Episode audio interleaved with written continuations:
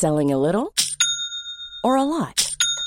Shopify helps you do your thing however you cha-ching. Shopify is the global commerce platform that helps you sell at every stage of your business. From the launch your online shop stage to the first real life store stage, all the way to the did we just hit a million orders stage. Shopify is there to help you grow. Shopify helps you turn browsers into buyers with the internet's best converting checkout. 36% better on average compared to other leading commerce platforms because businesses that grow grow with Shopify. Get a $1 per month trial period at shopify.com/work. shopify.com/work.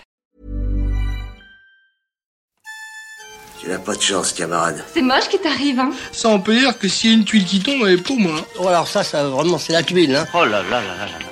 Vous savez ce qu'on dit Lorsque vous prêtez de l'argent à un ami, s'il ne vous rembourse pas, vous aurez perdu et votre argent et votre ami. Pierre et Bruno se connaissent depuis l'école, depuis les matchs de foot sur la pelouse de leur immeuble, bref, depuis toujours.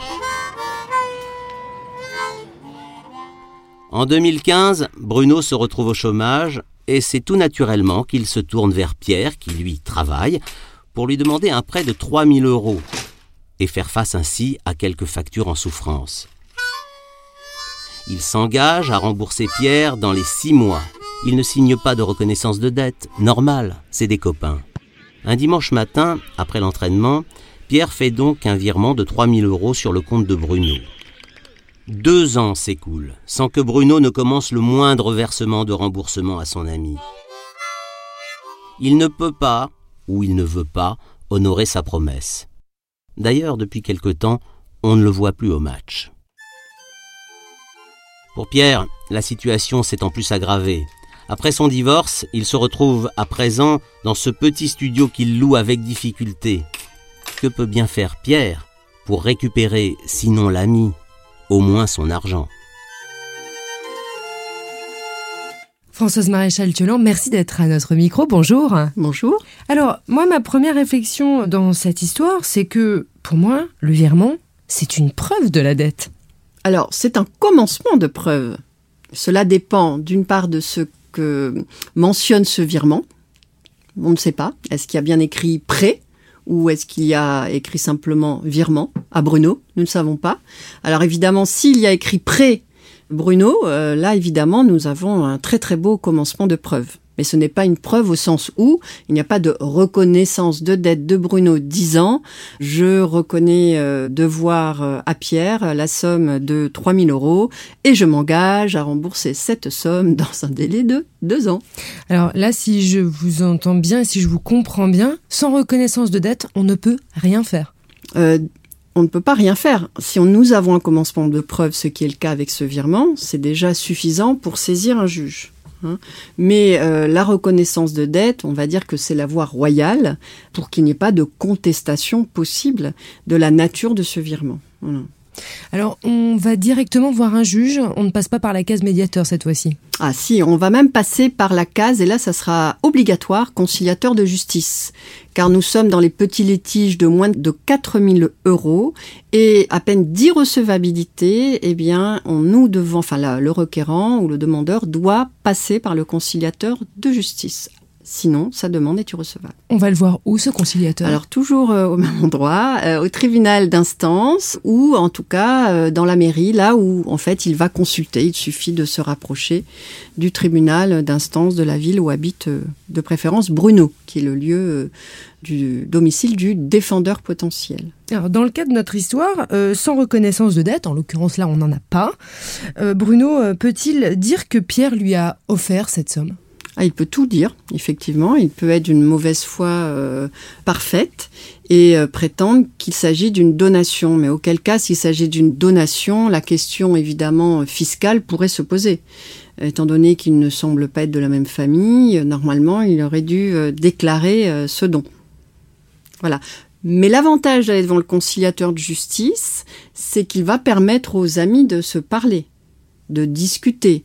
Et selon toute probabilité, avec euh, la mention euh, du virement, euh, s'il y a bien écrit sur le virement qu'il s'agit d'un prêt, là, il aura quand même une espèce de, confusion, en tout cas de nécessité de vider ce problème d'appellation de ce virement. Et si Bruno ne peut pas rembourser alors, s'il n'a plus du tout de moyens financiers, eh bien, il pourra toujours euh, négocier avec son ami un délai. Mais dans tous les cas, le conciliateur, s'il constate hein, qu'il n'y a plus de contestation sur la nature de ce virement, c'est-à-dire qu'il s'agit bien d'un prêt, à ce moment-là, il pourra dresser un PV un procès verbal de constat d'accord qui euh, va bien valider le fait qu'il s'agit d'un prêt, que pour le moment peut-être Pierre accepte de ne pas se faire rembourser immédiatement compte tenu de la situation financière de son ami, mais que euh, des retours à meilleure fortune, eh bien euh, Bruno s'engage à le rembourser. Mais il pourra à ce moment-là vérifier ses déclarations d'impôts, peut-être ses virements RSA ou Pôle Emploi, enfin selon ce qu'il va percevoir au niveau de ses indemnités. Pour terminer, votre conseil dans cette situation, Françoise Maréchal-Thiolan, quelle est la bonne pratique à avoir dans ce cas, même, même entre amis? Eh bien même entre amis, c'est euh, de faire un acte sous sein privé, c'est-à-dire une reconnaissance de dette euh, qui mentionne bien euh, le montant en chiffres et en lettres, la durée du prêt, s'il y a un intérêt ou pas, et puis bien évidemment les conditions du remboursement du prêt, à partir de quand le prêt doit être remboursé, quelles seraient les échéances, etc. Et peut-être aussi de faire enregistrer ce prêt aux impôts. Ah, tout simplement. Tout simplement aussi, voilà, de le faire enregistrer. C'est un prêt, même si c'est un prêt à 0%, au moins il y a une traçabilité. Et puis ça s'est fait évidemment en toute connaissance de cause. Et puis, vous savez, aujourd'hui, il faut justifier de la provenance des fonds des mouvements sur ses comptes en banque, et bien alors évidemment, à partir d'un certain montant, il vaut mieux le déclarer aux impôts. À partir de combien? Je le conseille, euh, je dirais à partir euh, de 5 à 10 000 euros, et notamment pour ceux d'ailleurs qui, euh, par exemple, font des déclarations d'IFI. C'est l'impôt sur la fortune immobilière. Ça permet aussi de, montrer que finalement on, a prêté de l'argent. C'est important que tout soit clair au niveau des impôts, notamment avec Tracfin. Voilà. Alors l'intérêt toujours d'aller devant le conciliateur de justice, euh, c'est d'avoir un titre exécutoire, c'est-à-dire d'un commun accord, ils peuvent demander au conciliateur de le transmettre au greffe du tribunal d'instance et le juge homologuera leur accord. Ça équivaudra à un jugement, c'est-à-dire un titre exécutoire.